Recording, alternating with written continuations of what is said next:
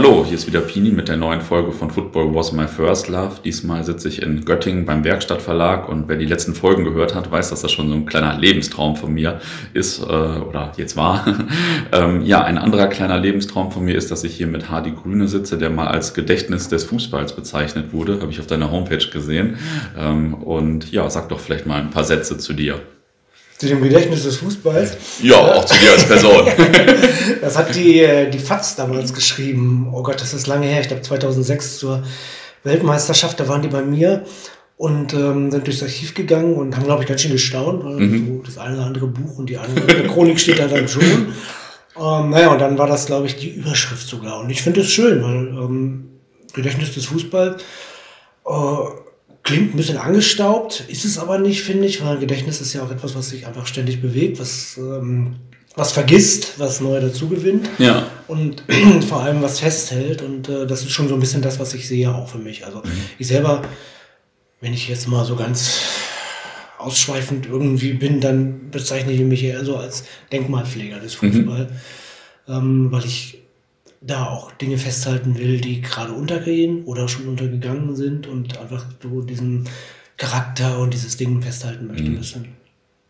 Wie bist du denn zum Fußball mal gekommen irgendwann?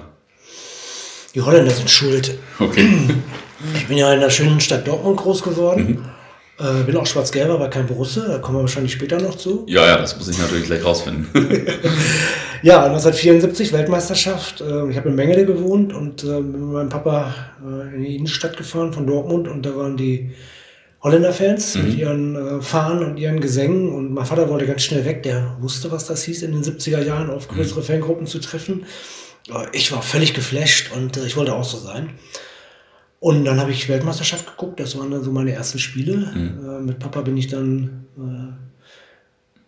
erst noch in eine rote Erde. Ich weiß gar nicht, wie das funktioniert hat. Ich muss also vor der WM dann tatsächlich schon mal im, äh, im Stadion gewesen sein, weil ich war das erste Mal in der roten Erde und Borussia hat ja dann ab 74 Westfalenstadion gespielt. Ja. Ähm, und dann sind wir nach 75 nach Göttingen gezogen und habe dann meine große Liebe gefunden.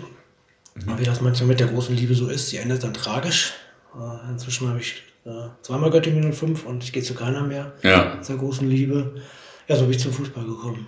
Okay, und ähm, seit wann machst du den Fußball auch so beruflich, sage ich mal? Das, wie, wie fing das an?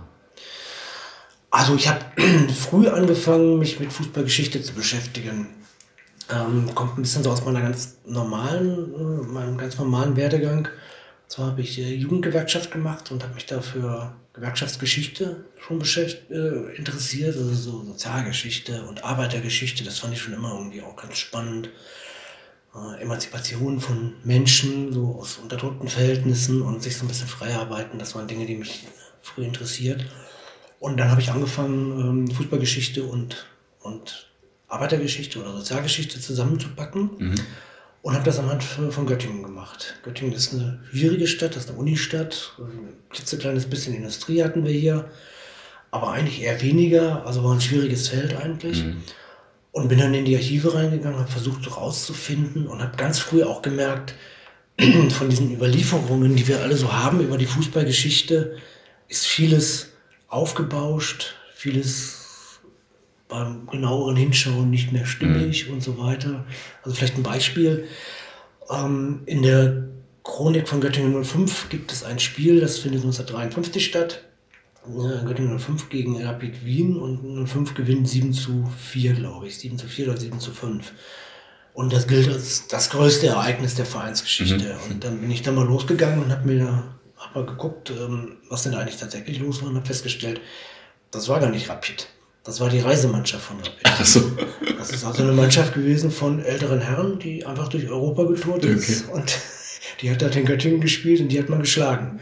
Und das hat nichts mit der ersten Mannschaft zu tun gehabt. Das war so eine Altherren, dann die Reisemannschaft. Genau, so eine Altherren. Okay. Und das war für mich so, so eine Erweckung. Ähm, okay, du kannst das nicht alles auch für bare Münze nehmen, was dir so gerade in den alten Chroniken übermittelt wird, sondern du musst das auch nachprüfen. Mhm. Und das war schon so die Initialzündung, da reinzugehen und ähm, dann habe ich auch sehr viel Spaß daran gehabt. Hast du noch ein paar solche äh, Fälle aufgedeckt, sage ich mal? Ähm, also ich glaube, den, den größten Fall, den ich aufgedeckt habe, der die weitesten Konsequenzen hatte, ähm, ist ein Foto von der Weltmeisterschaft 1950. Mhm. Da hat ähm, die USA äh, England geschlagen, 1 zu 0. Und da ist, gibt es ein Foto, äh, was als das Tor gilt. Und ich habe dann 2002 habe ich die große WM-Enzyklopädie gemacht und habe ich dieses Foto natürlich auch drin gehabt.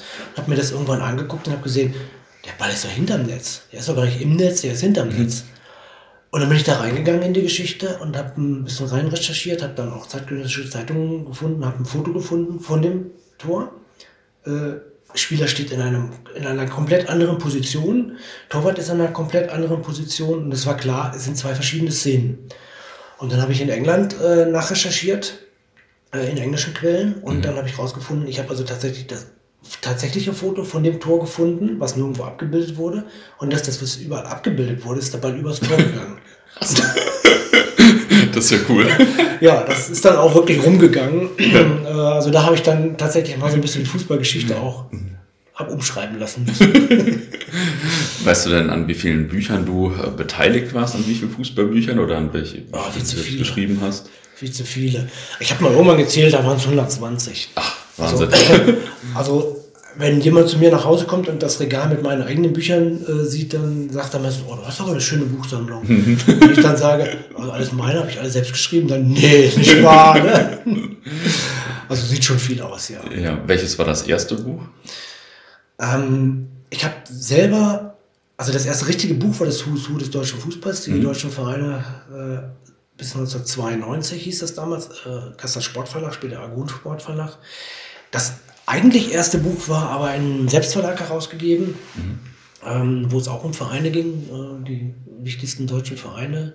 Und mit dem Buch habe ich mir mein Studium finanziert. Mhm. Das ist so, ja, in meinem Leben ist vieles so ein bisschen aus Zufall und Bewegung entstanden und mhm. nicht so wahnsinnig zielgerichtet gewesen, ähm, was ich auch schön finde. Und ähm, ich habe halt studiert, zweiten Bildungsweg und hatte relativ wenig BAföG. Ich glaube 700 Mark habe ich damals gekriegt und mhm. brauchte noch irgendwie so eine Einnahmequelle und habe dann eine Zeit lang Zeitungen ausgetragen, früh morgens und fand das echt nervig, morgens früh aufzustehen. Ja, und habe dann nach anderen Sachen gesucht und hatte immer Listen gemacht mit, ähm, mit den Fußballvereinen in Deutschland. Und da habe ich immer Leute gehabt, die gesagt haben, oh, ich will da eine Kopie von haben, das ist mhm. klasse. Und dann irgendwann habe ich gedacht so, naja, dann mache ich, biete ich das mal an. Und dann habe ich eine Kleinanzeige in Kicker gesetzt und äh, bin echt ersoffen in Bestellungen. das ist ja cool. und äh, dann konnte ich mir plötzlich mein, mein Studium damit auch finanzieren. Mhm. Und dann kam der äh, Agun Sportverlag und hat das äh, hat gesagt, irgendwie, dann lass uns da mal ein Buch rausmachen. Und mhm. so bin ich eigentlich zum Buchmachen gekommen. Okay, nicht schlecht. Hast du ein äh, Buch, das du, das du irgendwie besonders liebst oder so von deinen Büchern? Ach, das ist schwer zu sagen. Also, erstmal muss ich sagen, ich finde es schön, dass ich so viele Bücher gemacht habe, mm, in, in denen ich selber nachschlagen kann. Mhm. Ähm, ich habe oft das Gefühl, dass ich die Bücher eigentlich für mich schreibe, weil ich ganz oft mich mit Themen beschäftige, die mich selber interessieren, wo ich selber neugierig drauf bin. Und dann mache ich ein Buch dazu oder jetzt bei Zeitspiel mache ich halt eine, eine, eine längere Geschichte dazu.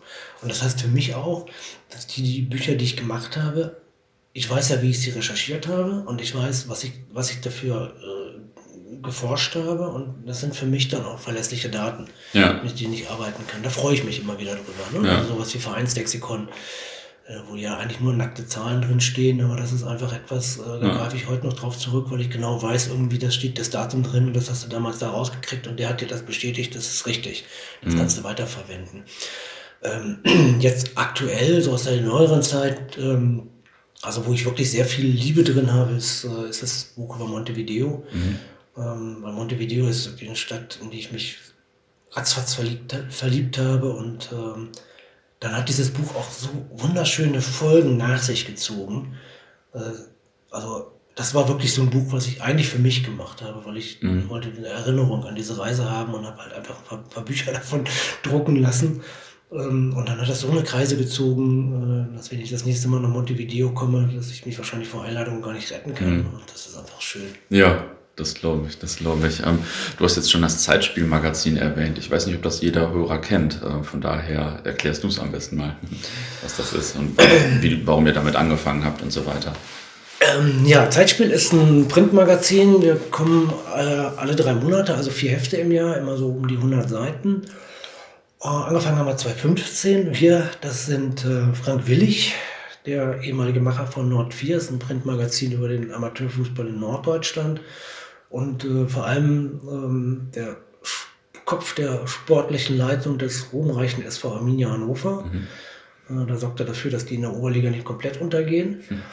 Ähm, und ich mit meinen Büchern und wir haben uns halt zusammengesetzt und gesagt, so irgendwie müssen wir diese Dinge mal verbinden miteinander. Und wir haben immer so das Gefühl gehabt, es gibt so einen Bedarf an, an Fußballzeitgeschichte, an Fußballgeschichte, aber jetzt nicht nur in dem historischen Bereich, also zu sagen so, ah, oh, ey, früher wisst ihr noch, das war alles so schön, das war alles viel besser. Mhm. Da haben wir nie, das, das wissen wir, dass das nicht stimmt. Und das haben wir auch nie als äh, gut empfunden. Aber gleichzeitig ist es natürlich schon so, Bob Marley hat äh, mal gesagt, ähm, if you know your history, you will know where you're coming from. Also wenn du deine Geschichte weißt, weißt du, wo du herkommst. Mhm. Und das ist ein Ansatz, den wir im Fußball auch sehen. Mhm. Wir müssen das verbinden.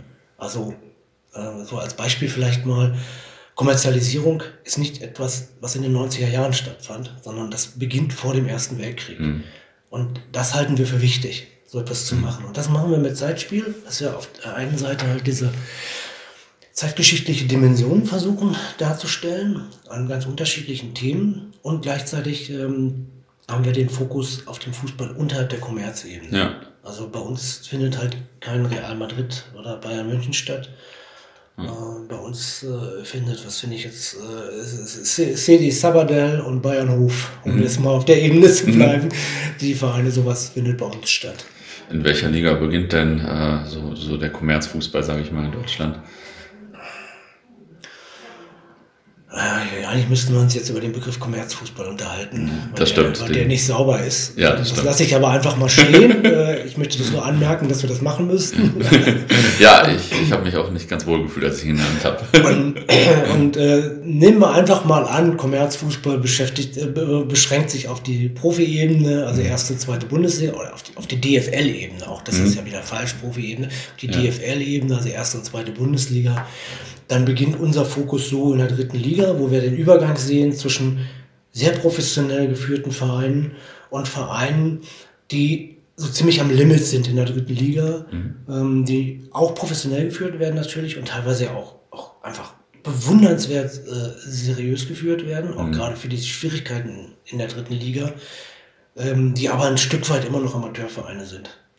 Ja. Und dann in der Regionalliga äh, gibt es ein paar Profivereine, aber der über das ist halt dann doch ehrenamtlich geführt. Und ja. das ist, da fängt unsere Bühne an, mhm. wo wir uns äh, gut sehen, wo wir die Tradition sehen, wo wir die Gegenwart sehen, wo auch teilweise fantastische Fankulturen unterwegs sind. Mhm. Und gerade im letzten Heft haben wir über Lippstadt äh, ja. Fankultur haben wir vorgestellt.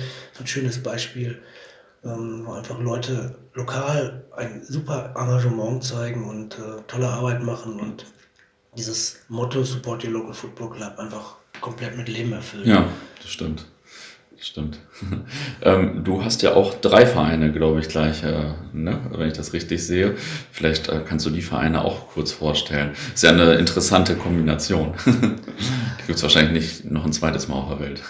nee, die gibt es nicht noch ein zweites Mal auf der Welt, da würden wir uns kennen, das glaube ich auch. Ja, ich habe natürlich erstmal einen Verein, das ist Göttingen 05. Äh, das ist mein, mein Heimatverein. Äh, wie gesagt, 75 nach Göttingen gezogen. 1. Mai 75 gegen Erkenschwick. Im strömenden Regen 1 zu 1. Patsche Hansing hat den Ausgleich gemacht. Weiß ich tatsächlich noch alles aus dem Kopf. Ähm, ich habe dann später mal Spielberichte gesehen und gedacht, wie kannst du dich in so einen Verein verliebt haben? Irgendwie 1300 Zuschauer, strömender Regen, Stadion, keine Tribüne, grottenschlechtes Spiel. Oh mein Gott. Mhm. Und das ist dein Verein geworden. Naja, was ist das mit der Liebe? Ähm, ja, das ist mein Verein, den ich dann... Äh, 2003 zu Grabe getragen habe im Insolvenzverfahren. Schlecht beratende Spieler, die sich nicht auf den Vergleich eingelassen haben, wie mhm. üblich im Insolvenzverfahren, sondern von ihrem Anwalt gesagt äh, gekriegt haben, nee, lehnt das mal ab. Und die Konsequenz war, dass der Richter gesagt hat, ja, dann tut es mir leid, dann wird jetzt aufgelöst. Mhm. Damit war das Insolvenzverfahren äh, abgeschlossen und der Verein tot. Ich habe dann den Nachfolgeverein mitgegründet. Äh, wir sind dann fusioniert mit dem Stadtteilverein zum RSV 05 und ich habe die schönste Zeit meines Lebens im Fußball gehabt. Mhm. Aufgestiegen von der Bezirksklasse, also achte Liga bis in die Oberliga zurück. Über die Dörfer gezogen. Ich habe eine Saison lang jedes Spiel mit dem Fahrrad gemacht. Heim- und Auswärtsspiele. Cool. Fand ich eine ganz coole Zeit. Ja, das glaube ich. Und äh, dann sind wir in der Oberliga gelandet und sind in die alten Strukturen reingeraten. Ähm, die Liga ist zu teuer, wir haben das Geld nicht. Göttingen ist eine Stadt der Bildung. Mhm. Ähm, ich habe jahrelang mitgeholfen, jeden, Sommer die Kohle einzutreiben und gesehen, wie schwierig es ist. Und dann kam der große Geldgeber und hat gesagt, ähm, ich mache das alles klar und ich führe euch in die vierte Liga und alle haben gejubelt. Dann hat sich der Verein gespalten. Mhm. Jetzt spielt der eine Verein, der RSV 05 in der Kreisliga und der andere in der Landesliga. So viel zu den großen Träumen. Und schlimm ist, ähm, dass alles zerbrochen ist danach mhm. daran. Und äh, ich bin verloren gegangen. Und bei dem, mein Herz ist immer noch beim RSV 05. Gerade am Freitag den langjährigen Präsidenten zu Grabe getragen, der mhm. mit 54 an Blutkrebs gestorben ist und viele alte Freunde wieder getroffen. Und äh, höherklassiger Fußball ist SC 05. Landesliga ähm, ist für mich ein neues Gebilde. Äh, die Art, wie der Verein gegründet wurde, ist pff, schlimm gewesen für mich. Mhm. Äh, jetzt sind sie, auf dem, soweit ich das beurteilen kann, auf einem guten Weg. Machen eine gute Arbeit im Nachwuchsbereich. Göttingen ist ein sehr schwieriges Pflaster für höherklassigen Fußball. Ja Hannover 20 Minuten bis zum BC da. Ja. Also Hannover 96 gräbt alles ab, was irgendwie auch nur gerade ja, gegen den Ball treten kann. Ja. Da bleibt nicht viel übrig, wir haben viel zu viele Vereine in Göttingen. Naja, da könnte ich jetzt wahrscheinlich einen eigenen Podcast zu machen, das lasse ich mal bleiben und wechsle mal das Land. Ähm, also für mich war immer klar, mein Verein ist Göttingen 05. Mhm. Aber wenn ich im Ausland bin, darf ich auch einen anderen haben. Weil da ist es erlaubt, weil mhm. da steht, ja, steht der Verein ja nicht in Konkurrenz mit 05 und die Wahrscheinlichkeit, dass ein 5 Europapokal spielt, war schon damals sehr gering. Also bin ich zum Bristol Rovers gekommen, 93, mein erstes Spiel gesehen. Ähm, ja, England ist man natürlich als Fußballfan, Nostalgiker sowieso so ein bisschen affin, affin ja. dafür. Und ähm, ich bin nach Bristol gekommen durch den Zufall, weil ich getrennt bin. Und beim Trampen habe ich mich immer so ein bisschen leiten lassen von dem, wo es halt hingeht. Ja. Und so hat man ja hat man schön Länder entdeckt. Und äh, da ging es dann halt nach Bristol. Und war dann erst bei dem anderen Verein, South of the River, wie wir sagen. Mhm. Äh, ich mag den Namen jetzt nicht aussprechen. also, ähm, ich glaube, ihr sagt Herne West, ne? Ja, ja. Sowas ähnliches. war dann zweimal bei denen, zweimal 0-0, zweimal so, boah, ist aber nicht schön, hier ist ja langweilig irgendwie. Und dann war ich bei den Rovers. Ähm, ich bin damals in Bars, weil das eigene Stadion hatten sie nicht mehr, hatten kein eigenes Stadion mehr. Mhm. Äh, absolute Rumpelbude und äh, ein großartiges Publikum unglaublich intensiv, unglaublich so, so auch so, so, so ein Arbeiterpublikum, wirklich mhm. so richtiges Fußballpublikum. Mhm. Und dann noch dieses äh, Lied, was ich am Anfang überhaupt nicht verstanden habe, die sangen alle Good Night Irene. Ein ganz getragenes Song. Was machen die da? Was, mhm. Das hat doch nichts mit Fußball zu tun. Und naja, da war ich dann halt ein Jahr später, bin ich dann wieder hingefahren, nochmal zum Heimspiel gefahren und ähm, da war mir schon klar, irgendwie, das ist jetzt das ist was Besonderes hier. Das ist für mich was ganz Besonderes. Mhm. Hab dann die ersten Leute kennengelernt, äh, hab dann verstanden, warum sie Good Night Irene singen. Ähm, und beim dritten Mal habe ich mir Trikot gekauft. Und dann war ich Fan. Mhm. Und warum singen sie das? ähm, 1951 gab es ein Pokalspiel in Plymouth. Mhm. Da lag, der, da lag die Mannschaft 4-0 hinten zur Halbzeit und in der Halbzeit wurde Good Night Irene gespielt. Das ist ein Schlager gewesen damals. Mhm. Also sehr populärer Schlager in den 50ern. Und äh, dann hat man das in der, in der zweiten Halbzeit umgedreht, das Spiel, hat das Spiel gewonnen. Mhm. Und dann sind die rausgezogen, die eigenen, also die, die Gästefans, die Rovers-Fans sind rausgezogen und haben dieses Lied gesungen. Mhm. Und äh, das ist dann so damit verbunden geworden, dass das eigentlich ganz schnell so, das singen wir jetzt immer. Ja. Und das ist fest ja, etabliert cool. und das ist heute mhm. so die Hymne und äh, geht mir sofort die Gänsehaut runter, wenn ich an, an mhm. Wembley 2.7 denke, wo 40.000 waren und das gesungen haben und mhm. oh, geil. Ja, oh.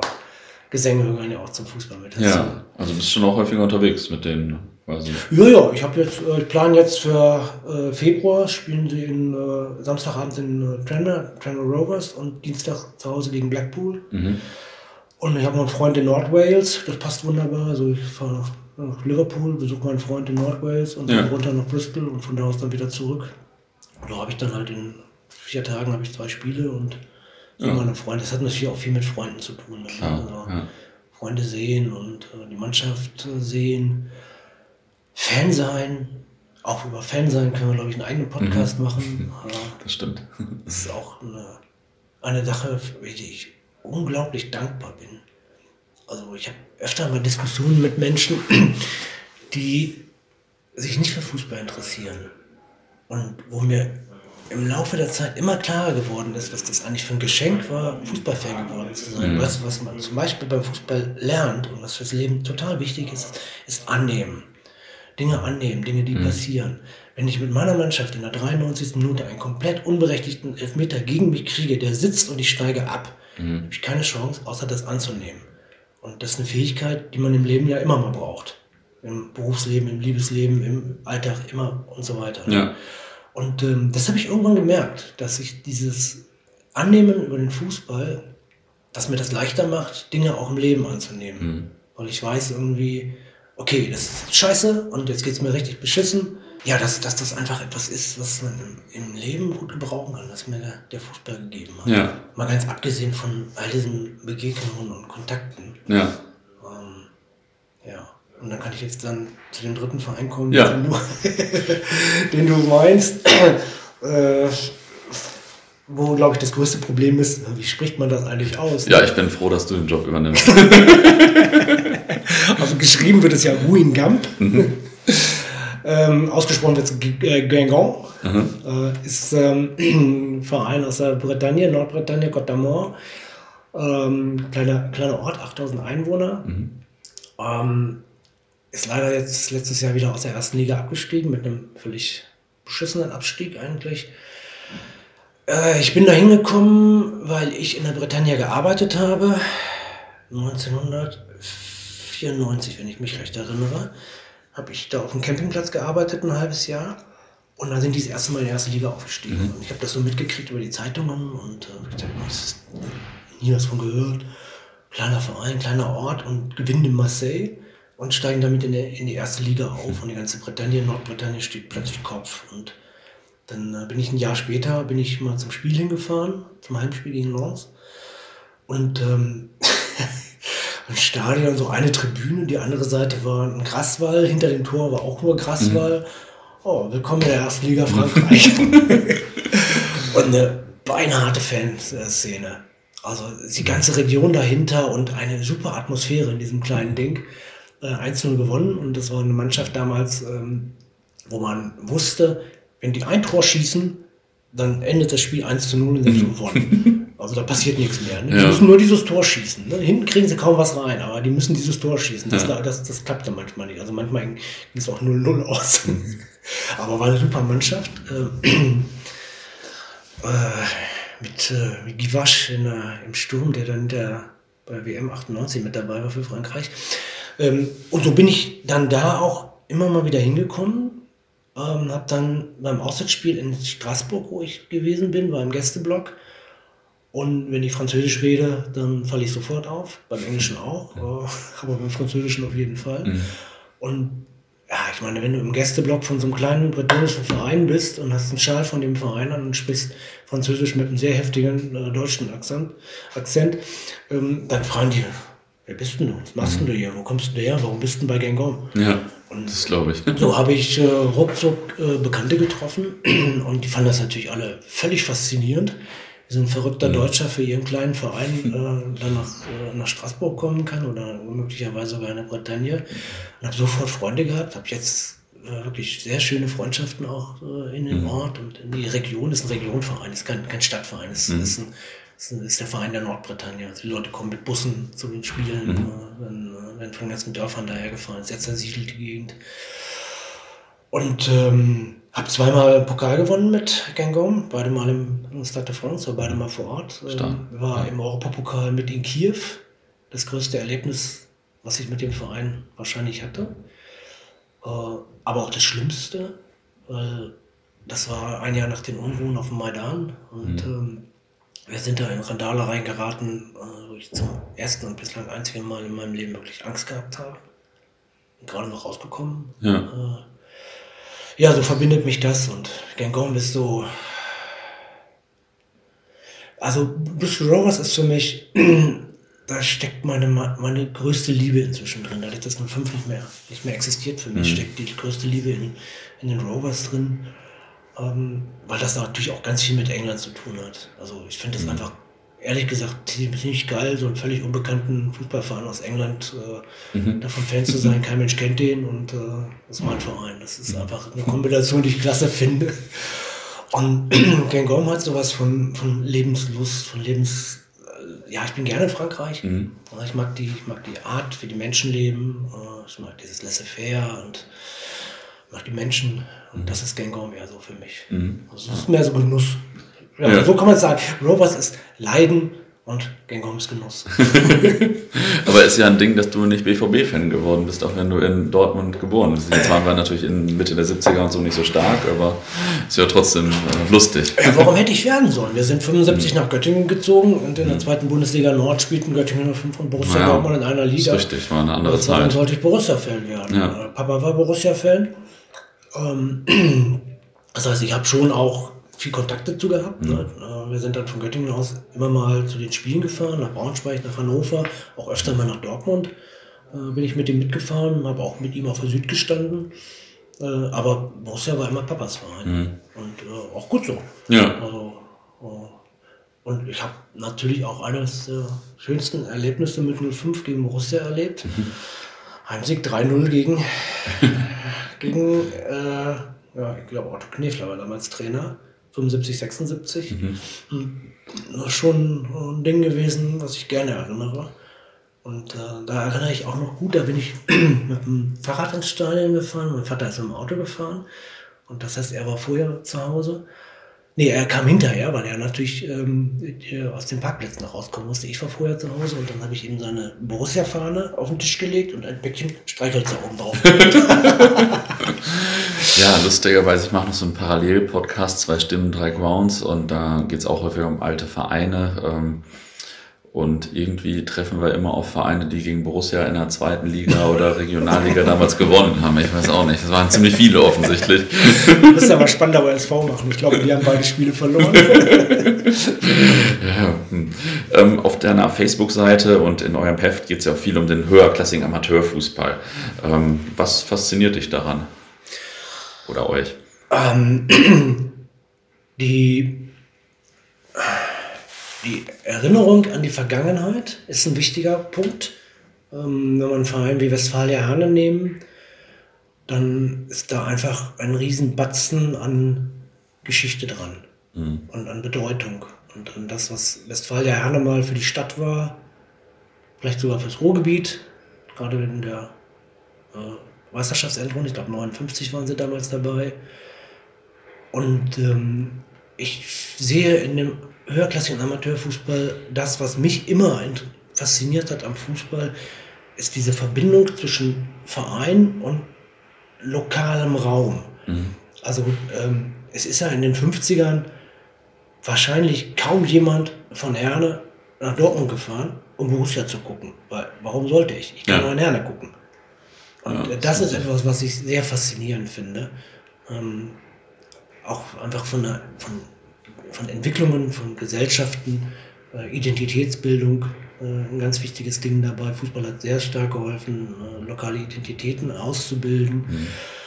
Und dieses, das, was heute mit dem Fußball ist, dass man, dass wir diese, diese Leuchtturmvereine haben, wo Borussia ja auch mit dazu gehört, die so eine riesengroße Strahlkraft haben. Also von Göttingen fahren sicherlich am Wochenende auch irgendwie 100, 150 Leute ja. regelmäßig nach, nach Dortmund oder zum ja. Auswärtsspiel. Ähm, das ist ja erst ein Ding, das ist im Prinzip erst gekommen mit der Bundesliga. Die Bundesliga hat das verändert. Die Bundesliga hat diese, diese, diese Leuchtturmvereine rausgebracht, mhm. diese 16 Vereine am Anfang. Äh, und dann wurden Regionalvereine daraus. Erst sowas wie Bremen und Hannover, also wo im Umkreis nicht so viel ist, aber inzwischen ja ganz deutlich auch. Und äh, das ist etwas, was ich im Amateurfußball einfach finde und was ich sehr spannend finde. Und was ich auch schade finde, dass das ein bisschen verloren geht. Aber das ist auch Lauf der Zeit, muss man auch hinnehmen. Ja, ja, aber das stimmt natürlich. Ähm, Was, äh, wie würdest du denn so den Zustand des deutschen Amateurfußballs beschreiben? Also ähm, bei dir gibt es ja auch häufiger den Insolvenz-TK, sage ich mal, der ist auch gut gefüllt immer. Ja, ähm, da, daher muss ich natürlich mal nach deiner Meinung zum Zustand des Amateurfußballs fragen. Wie kriege ich das jetzt positiv rüber? Wacker Nordhausen hat es ähm, geschafft, in drei Jahren als Viertligist 9 Millionen, 9 Millionen Euro Schulden anzuhäufen. Was sagt das über den Zustand des Amateurfußballs ja. aus? Also mal ganz abgesehen davon, wir reden jetzt schon wieder von einem Wort, was eigentlich nicht richtig ist, weil es kein Amateurfußball. Bei mhm. Wacker Nordhausen spielen Profis. Auch in der vierten Liga. In der vierten Liga gibt es halt viele Vereine noch, die unter Profibedingungen arbeiten. Mhm. Reiner Amateurfußball. Gibt es überhaupt noch reinen Amateurfußball? Ich glaube nicht, weil inzwischen selbst in den Kreisklassen Geld bezahlt wird. Ja. Im Übrigen, ganz nebenbei bemerkt, der einzige Sport, bei dem das stattfindet. Mhm. Ich bin im Handball auch unterwegs. Ähm, da ist bei den Männern ab Verbandsliga Schluss. Da wird mhm. bestenfalls nur eine, Aufwands-, eine, eine, eine Fahrtkostenerstattung äh, gezahlt. Bei den Frauen noch viel, viel weiter oben ist Schluss. Da gibt es einfach mhm. kein Geld mehr. Also der Fußball hat da eine absolute Sonderrolle. Ähm, auch eine falsche Sonderrolle, finde ich.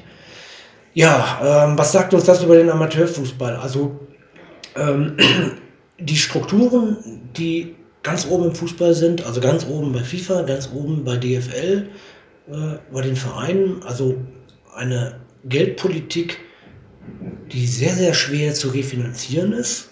Im großen Fußball ist sie ja nur zu refinanzieren, weil wir die wahnsinnigen Fernsehgelder haben. Wenn die uns irgendwann mal wegbrechen, wird da ziemlich schnell einiges passieren ähm, mit, mit dieser ganzen Faszination, die da irgendwie dranhängt, äh, die in Dortmund auch, das hat sich ja auch alles verselbstständigt. Ne? Ja. Also ich kann mich in Dortmund auch noch an Spiele erinnern, wo 24.000 in der Westfalenstadion ja. waren. Ne? Ja. Und äh, selbst gegen Gladbach oder sowas. Ne? Mhm. Oder wo ich, wo ich am Samstagmorgen entscheiden konnte, ey, Frankfurt 15.30 oh, ich fahr mal runter.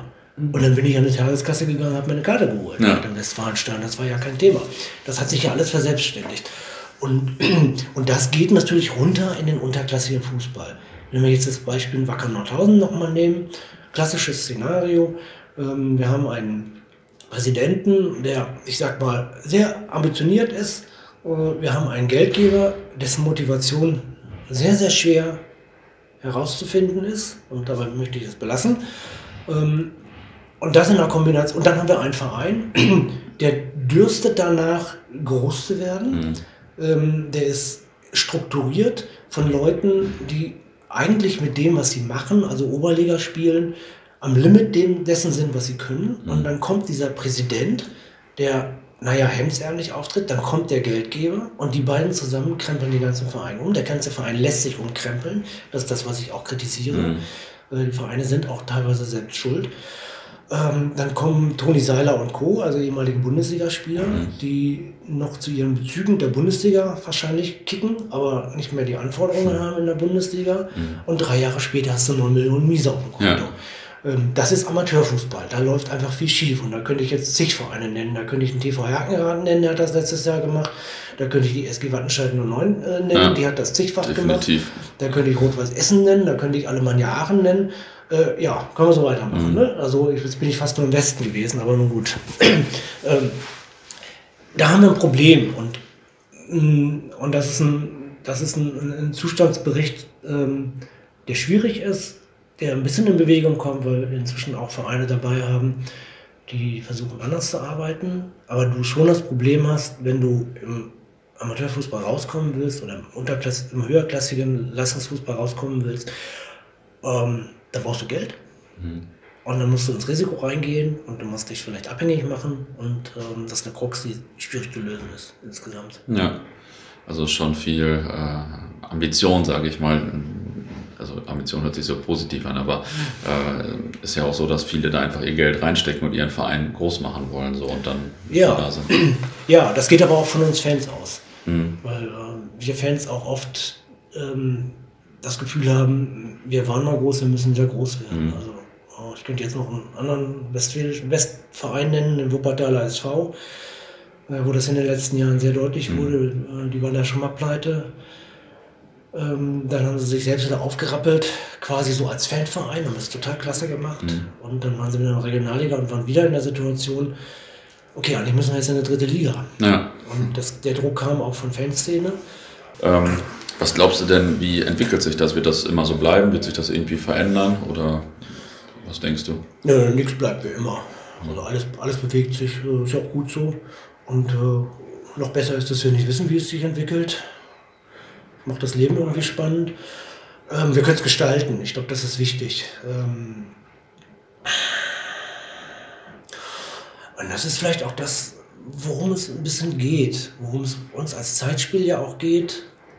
Also wir haben so ein bisschen die Fantasie, dass wir eine Grundlage liefern möchten mit dem Magazin zu dem, wie wir den Fußball sehen, wie er sich entwickelt hat, wo er steht, an welcher Stelle er steht und damit einfach eine, eine Möglichkeit geben, für jeden Einzelnen sich ein, ein, Bild zu verschaffen von dem, was da ist und dann selbst zu schauen, irgendwie, wie gehe ich damit um. Und das ist für uns auch ein ganz wichtiger Punkt. Ähm, Selbstverantwortung.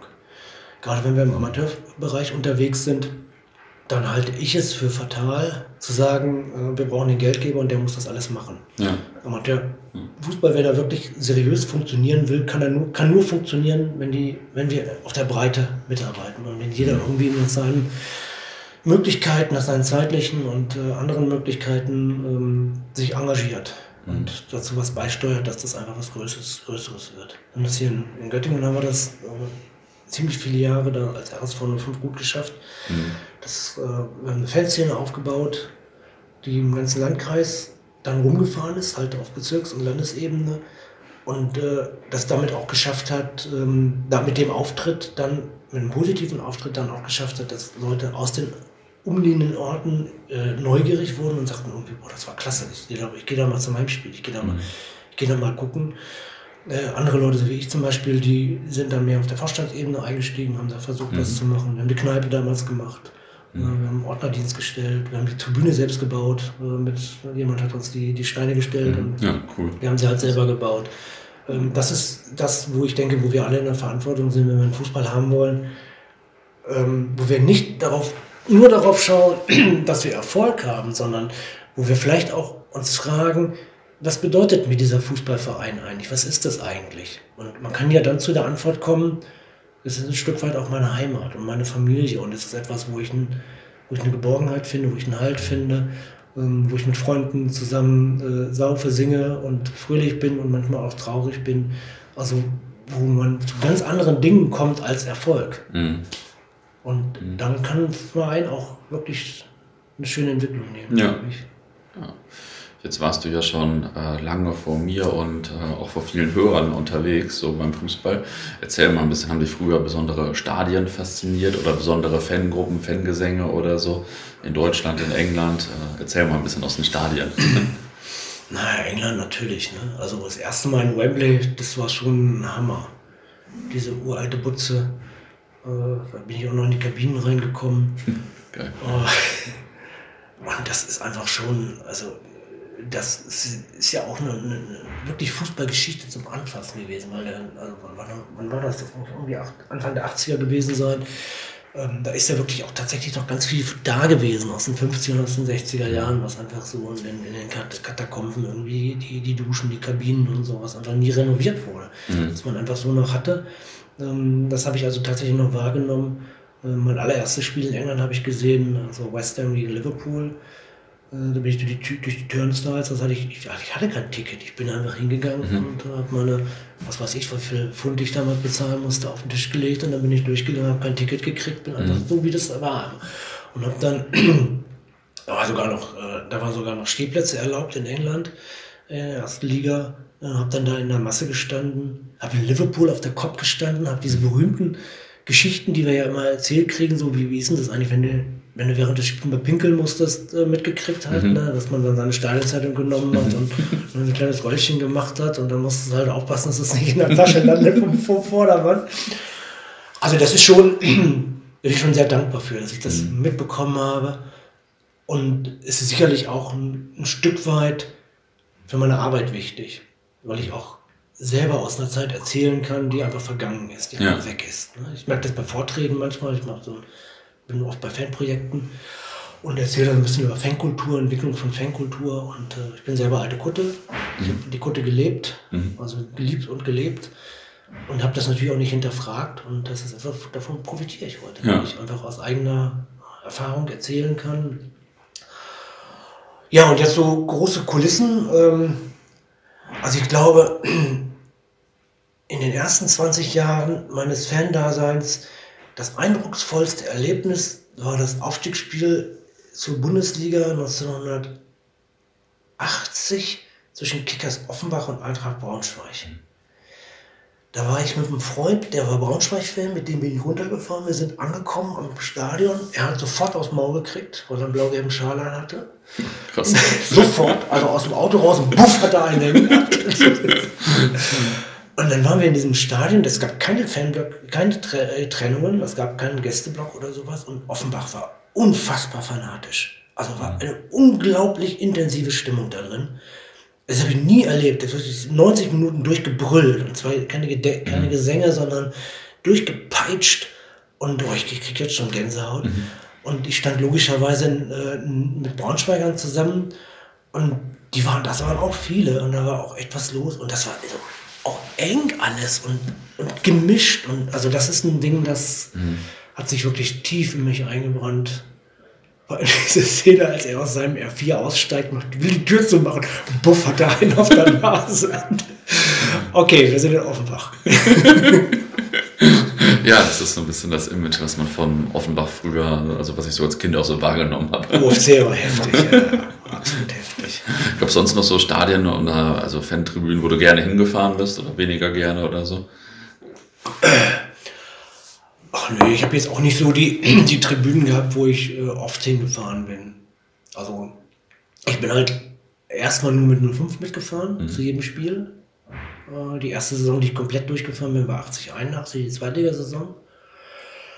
Und von da aus habe ich, ich glaube, von 80 an habe ich die sieben Jahre lang in einem Stück durchge, durchgefahren. Mhm. Und habe es sogar geschafft, während meiner Grundwehrdienstzeit 15 Monate jedes Spiel zu sehen was echt haarig war, weil ja. ich ja immer um 22 Uhr in der Kaserne sein musste. Ja. Aber bei Auswärtsspielen, ich erinnere noch ein Auswärtsspiel in Bocholt, wo ich echt so auf dem allerletzten Drücker wieder in der Kaserne war. ähm, und damit war natürlich viel Wochenende ge geblockt. Ja. Wir haben das dann damals oft so gemacht, äh, eine Clique von drei Jungs ähm, und haben uns ein Tremper-Monatsticket gekauft, wenn ähm, weite Spiele anstanden. Also, weiß ich nicht, Wilhelmshaven und Kiel in einem Monat zum Beispiel. Mhm dann hat sich das gelohnt und dann haben wir dieses Tremper-Monatsticket exzessiv benutzt und ja. Groundhopping gemacht. Also ja. Freitag Stuttgart, Samstag Osnabrück, Sonntag Wilhelmshaven. Mhm. So, so, solche Sachen halt. Ja, geil. Und habe ich viel gesehen. Es ist aber jetzt kein Stadion, wo ich jetzt sagen würde, so, boah, das war jetzt geil. Also, das war halt Fußball. Mhm. Ne? Und du bist halt reingegangen und hast versucht, diese Atmosphäre aufzufangen diese Unterschiede, jetzt was ist in Stuttgart, also ich weiß nicht, Stuttgart gegen Gladbach war das Pokalspiel, Pinker hat gespielt, ehemaliger 05er. Es war total leer in diesem Stadion und äh, nun Atmosphäre und das ist mein Bild von Stuttgart gewesen. Und dann war ich irgendwann in Hamburg, das muss das Meisterjahr gewesen sein, also 79 vom HSV. Und dann waren wir in der Fankurve und da ging ja absolut die Lucy ab da oben. Und äh, das hat dich natürlich dann auch mhm. irgendwo geprägt. Ne? St. Pauli zum Beispiel war ich mit 05. Das war vor der, ähm, vor der jetzigen Zeit, vor der Jetztzeit, also mhm. als St. Pauli noch St. Pauli war und St. Pauli war damals vor allem Rocker. Mhm. Also es war super gefürchtet. und so war das dann. Aber immer ein Spießrutenlauf in St. Pauli. Dann ja. bist, du, bist du immer am Laufen gewesen eigentlich. Auch interessant, wie sich die Vereine so vom Image her total wandeln. Ja. Ne? Gentrifizierung eines Fußballvereins. Ja, das ist das stimmt. Also bei St. Pauli war ich letztens mal in dieser Ausstellung, da gab es ja Kiezbeben, wie St. Pauli sich verändert hat und äh, dieser jetzt große Verein wurde und so weiter. Von, ja. Also von Mitte oder Mitte, Ende der 80er bis Anfang der 90er vor allem die Zeit. Das ja. war ziemlich spannend. Also ähm, ja, hätte ich empfehlen können, ist jetzt aber, glaube ich, vorbei, die Ausstellung. Jetzt gibt es aber bald, äh, also nächstes Jahr wird es, glaube ich, eine Dauerausstellung, wo das ein bisschen einbezogen wird. Ähm, wie hat sich das Ansehen von Fußballfans oder von Fußball im Laufe der Zeit geändert? Früher war das, warst ja wahrscheinlich dann eher noch so ein Exot, wenn du so viel zu spielen gegangen bist.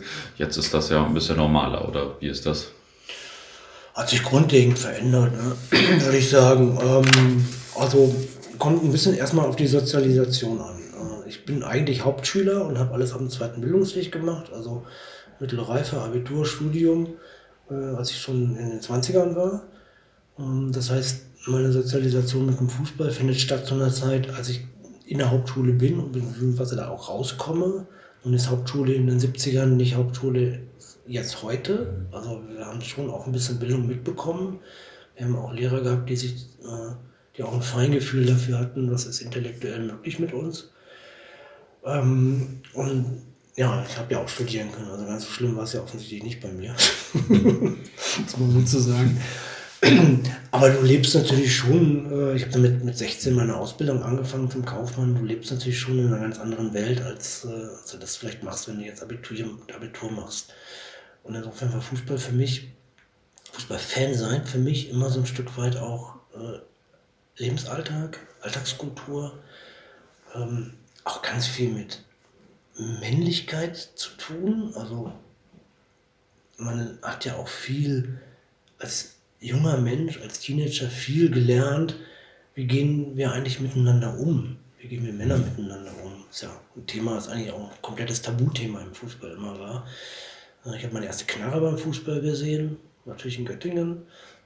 Ich habe meinen meine erste Yachtreise äh, beim Fußball gekriegt in Bonn. Also ich habe mhm. ganz viele Erfahrungen auch einfach damit gemacht. Mhm. Ne?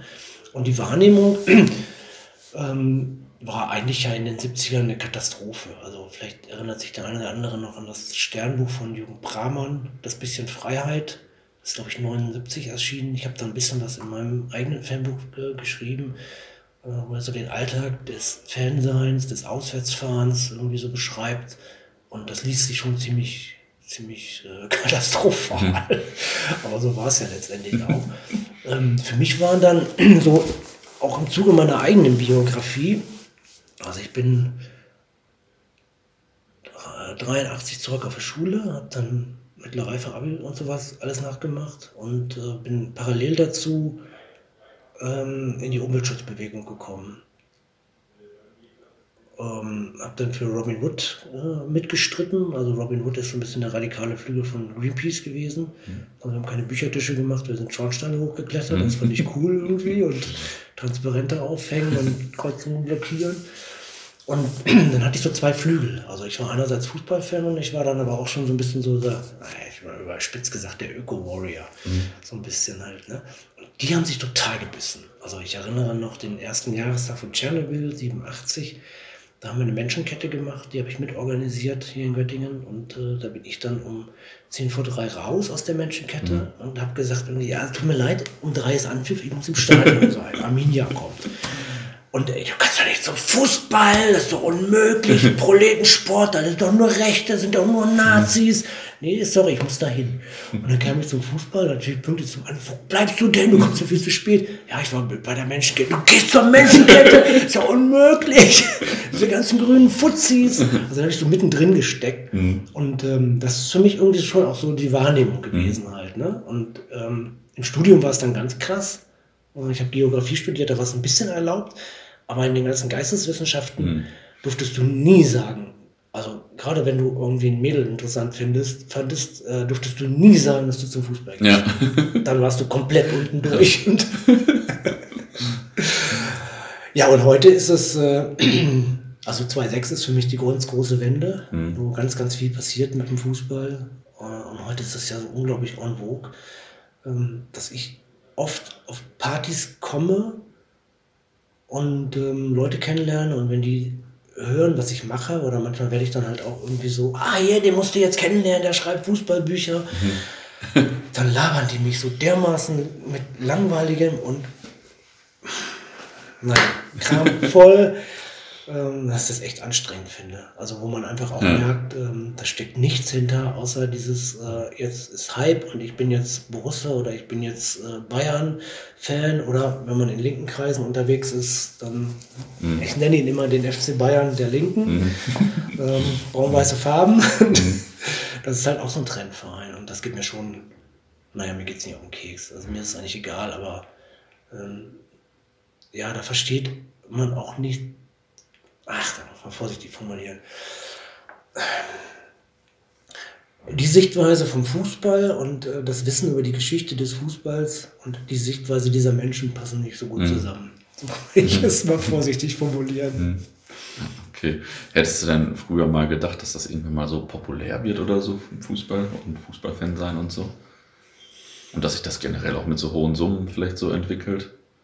Aber die hohen Summen haben wir ja auch schon gehabt. Die haben wir in den 70ern auch schon gehabt. Ich meine, Beckenbauer und Müller haben ja ein Verhältnis äh, zu uns sowieso und aber auch zu anderen Spielern, weiß ich nicht, zu Atalamek oder sowas, äh, auch schon deutlich mehr verdient. Und das mhm. Thema war damals auch schon ein Thema. Mhm. Also wenn man, wenn man sich den, den Kicker der 70er Jahre anguckt, dann wird schon thematisiert, was Beckenbauer für eine Autogrammstunde kriegt und äh, dass das alles komplett aus dem Ruder läuft und dann kam Van Gogh nach Köln, ich glaube 81, das war der erste Millionentransfer. Mhm.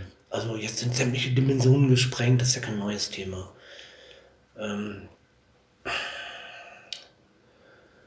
also ehrlich gesagt fand ich es schon auch nett, in so einer Nische zu sein, die, die so nicht so eine Beachtung findet wie heute. Ähm ich habe das bei Auswärtsspielen eigentlich immer so empfunden, dass man uns den, irgendwann gab es ja Gästeblöcke, irgendwann, dann hat man uns den Gästeblock aufgemacht, hat uns da reingeschickt und den Gästeblock zugemacht und dann, ja, macht mal, wir machen ja wieder auf. Mhm. und das war schon auch schön irgendwie. Also, ähm, es war sehr, sehr viel Freiheit, es ist sehr viel äh, reglementiert heute. Ähm, ich gehe ja kaum noch zur Bundesliga. Also dadurch, dass ich keinen Bundesliga-Verein habe, ist es mhm. ja nicht notwendig. Und wenn ich mal gehe, dann irgendwie mit Freunden oder ja, bin jetzt auch nicht so der, der Fußballfan, der äh, so hohen Wert auf ästhetischen Fußball legt. Ja. Also mein Fußball ist eher der kämpferische Fußball. Mhm. Und äh, den finde ich immer Lager sowieso besser.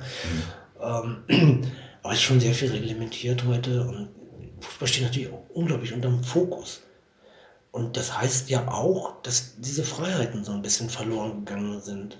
Weil dieses neue Klientel, was reingekommen ist in das Stadion, natürlich auch eine gewisse Erwartungshaltung hat und auch ein gewisses, äh, gewissen Level an. Darunter gehe ich nicht. Also prolliges Verhalten zum Beispiel. Mhm. Ne? Äh, wird nicht geduldet. Wurde früher immer geduldet, war immer Teil des Fußballs. Ähm,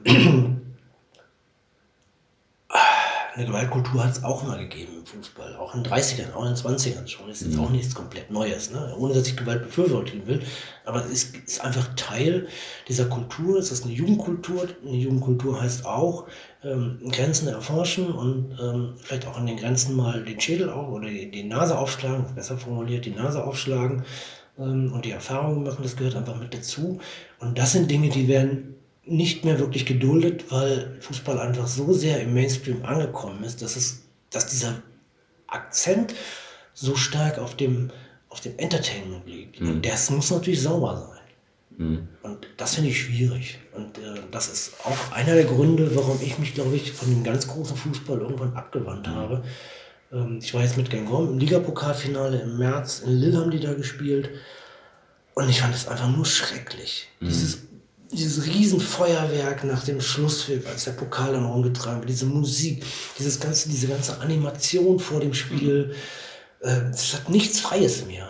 Ja. Und, ähm, die einzige Freiheit, die wir uns als, als Gangong-Fans da genommen haben, war, dass wir uns den Ordnern wieder ersetzt haben, dass wir sitzen müssen. Mhm. Wir haben gestanden. Ich stand natürlich, ja. mitten, ich stand natürlich mitten im Block. Äh, und da haben die Ordner dann irgendwann auch mal gesagt, so, äh, okay, lassen wir jetzt da besser stehen.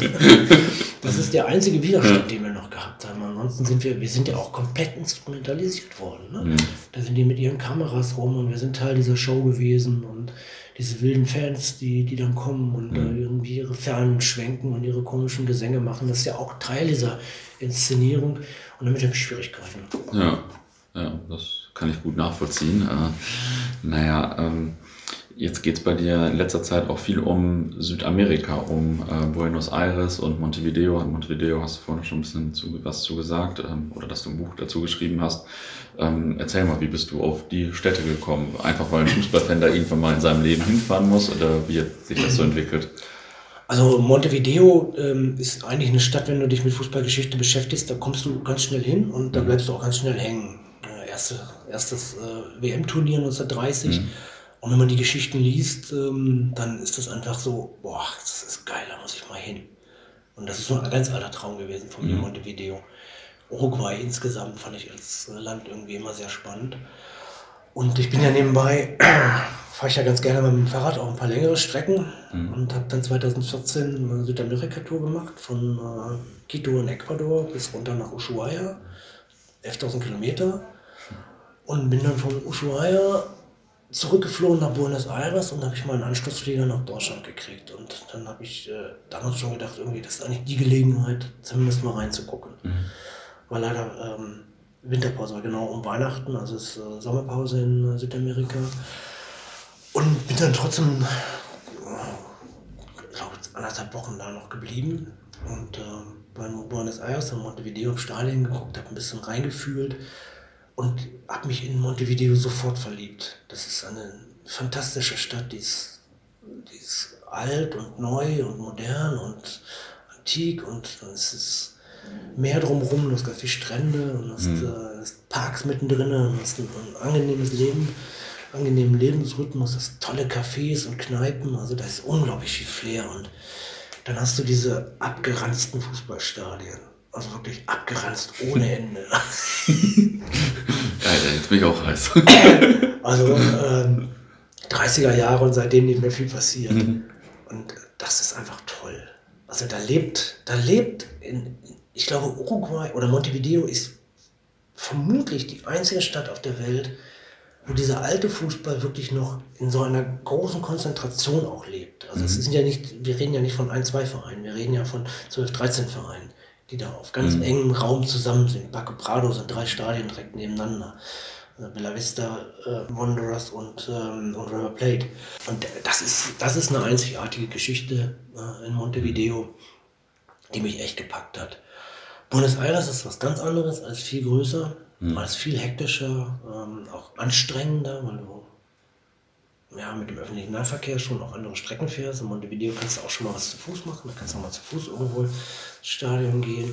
Buenos Aires äh, ist eigentlich immer beim Bus unterwegs und ähm, ich mit meinem Stotterspanisch war dann immer ganz lustig. So, man in so einem völlig überfüllten Bus stand, konnte noch nicht mal mehr rausgucken, hatte gar keine Ahnung, wo ich bin und musste dann irgendwie so rumstottern ähm, wo mhm. ich hin will, kann mir mal jemand Bescheid sagen, wo ich aussteigen mhm. muss. Mhm. Und was irgendwie auch immer witzig war halt. Und dann bin ich 2017, ähm, bin ich gezielt zum Fußball rübergefahren, sechs Wochen in der Saison und habe in beiden Ländern, äh, in beiden Städten Spiele gesehen. Und ähm, ja, Montevideo, da habe ich jetzt, das Buch ist letztes Jahr gekommen, tatsächlich nominiert gewesen für das Fußballbuch des Jahres von der Akademie Nürnberg, was mich echt stolz gemacht hat. Ja, so.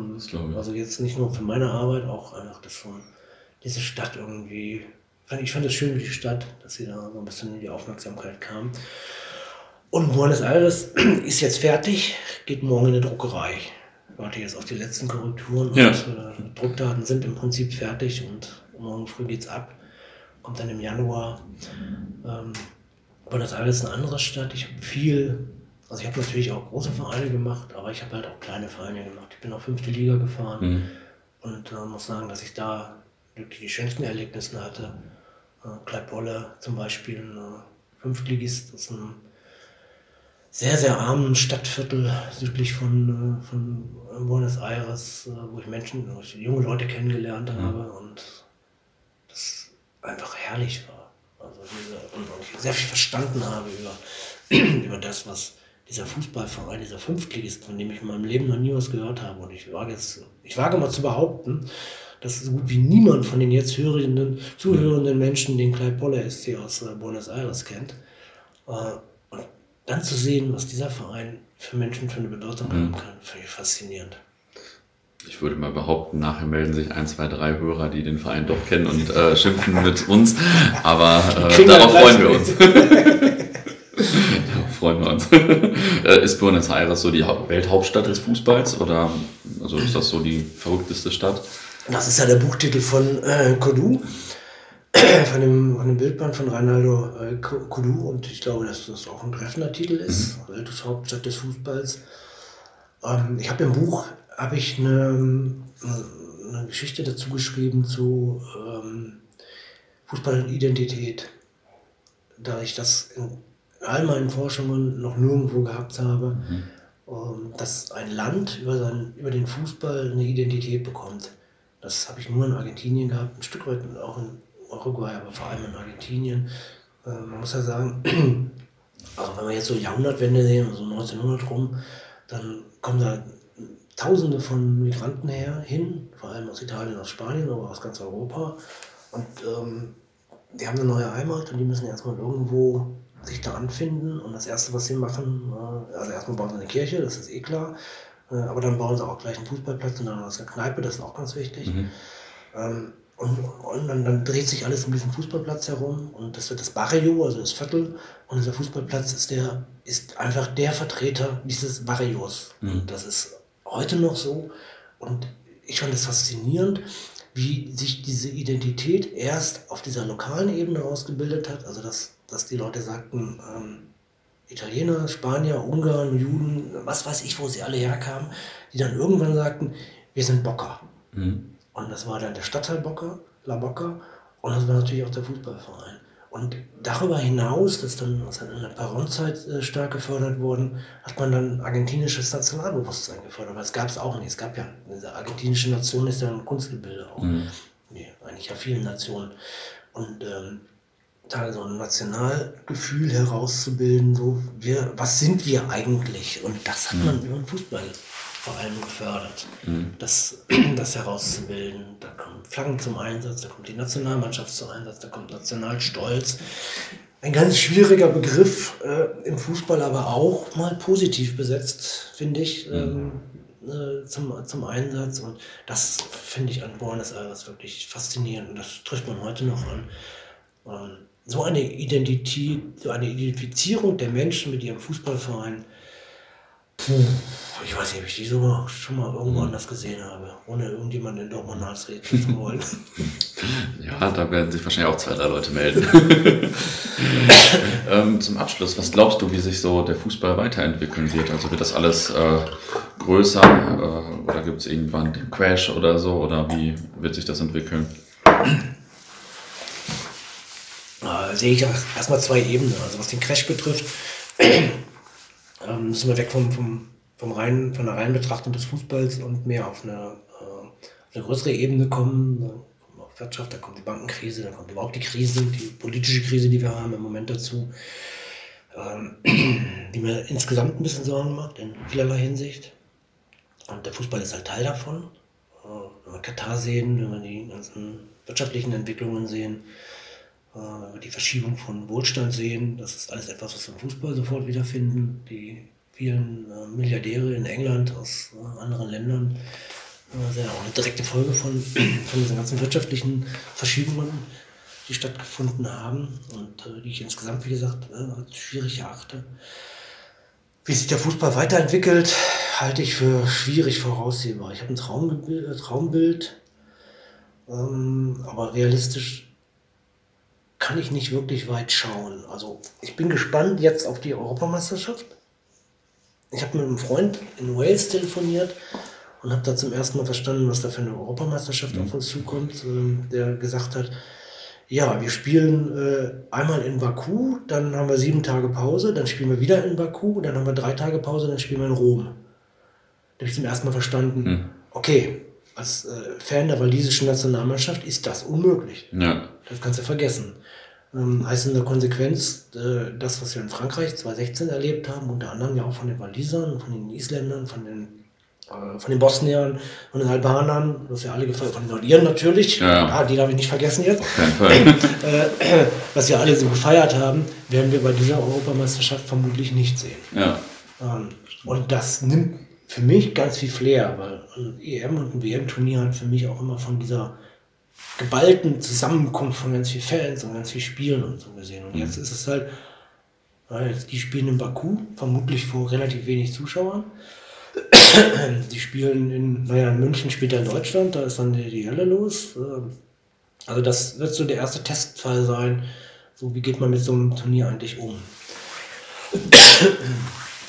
Der zweite Testfall kommt dann natürlich 2022 äh, mit Katar. Ähm,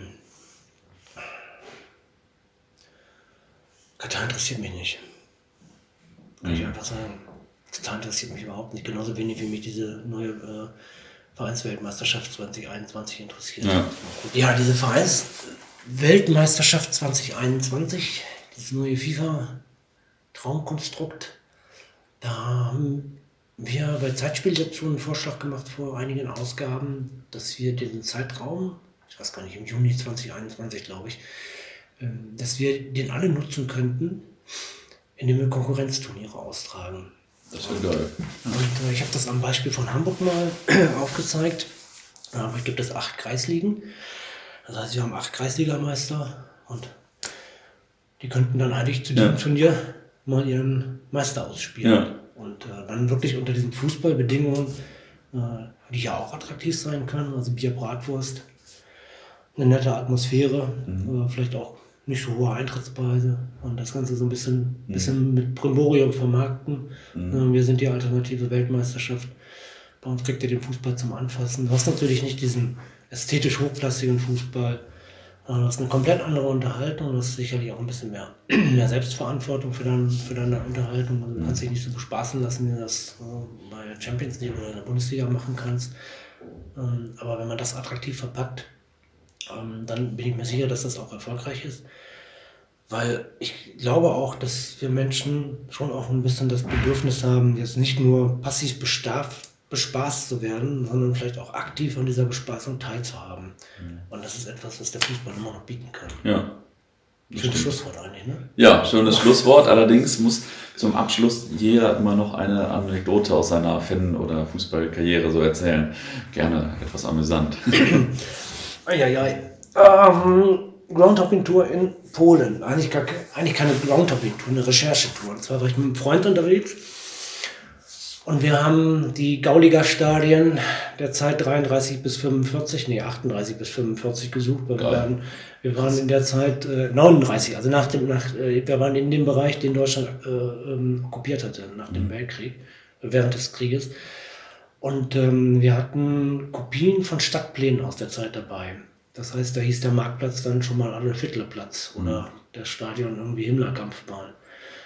Und dann ähm, haben wir, waren wir eigentlich schon auf der Rückfahrt und sind an einem Stadion vorbeigefahren, wo wir beide nicht wussten, was das ist. Und auf den Stadtplänen haben wir auch nichts erkannt und na gut, halten wir mal an. Angehalten, ähm, ein Schild gesehen mit einer polnischen Aufschrift und haben nichts verstanden.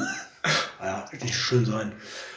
Und dann noch, noch ein Zaun, sind durch, rein, haben Fotos gemacht und hm, komische Stein, was ist das irgendwie, und nie was von gehört. Und da kam äh, so ein VW-Bus angefahren, mit ähm, ziemlich gepanzert, mit einer kleinen, kleinen Scheibe vorne, so Schießschartenmäßig Scheibe. Und der kam mit so einem Affenzahn auf uns zugefahren.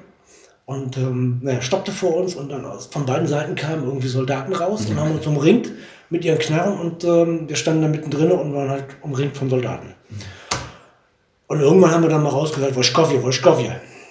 Und dann Woschkowje kannten wir halt, war Armeesportclub, Woschkowje, Sports, Sportsclubby, Clubby. Also okay, wir scheinen auf Armeegelände zu sein. Und wir haben Fotos gemacht. Und wir sind Deutsche. Und wir haben Stadtpläne mit Adolf Hitler Platz drauf. Huiuiui. Und wir können, nicht, wir können uns nicht unterhalten. Und äh, die haben uns dann mitgenommen und haben dann irgendwann gemerkt, naja, eigentlich sind die Jungs harmlos. Also, die haben sich dann schon mal entspannt. Wir hatten so, das war zu einer, zu einer Zeit, wo es ganz viel so um Atomschmuggel ging. Russland hatte irgendwie Atomschmuggelei betrieben und wir hatten echt Schiss, dass wir in irgendeine illegale Geschichte reingeraten sind. Also äh, wir waren dann schon froh, das war die ganz normale, reguläre polnische Armee, wo wir eingedrungen sind. okay. Und nicht irgendwie irgendwelche Freischärlergruppen oder sowas halt. Und die haben uns dann der Polizei übergeben. Und da war dann irgendwie die ganze Nacht, ich weiß nicht, wie oft ich den Namen meiner Mutter und meines Vaters gesagt habe, wir sind wieder verhört worden in allen möglichen Sprachvarianten. Ähm, ist dann irgendwann der Schwiegervater von meinem Begleiter, der mein Begleiter ist mit Napoleon verheiratet und der Schwiegervater, der ist dann irgendwann angefahren gekommen und der hat dann auf Polnisch halt übersetzt und sind wieder rausgekommen. Ja, war das lustig genug? Ja, war schon äh, auf jeden Fall eine ganz gute Anekdote. cool, vielen Dank. Gerne.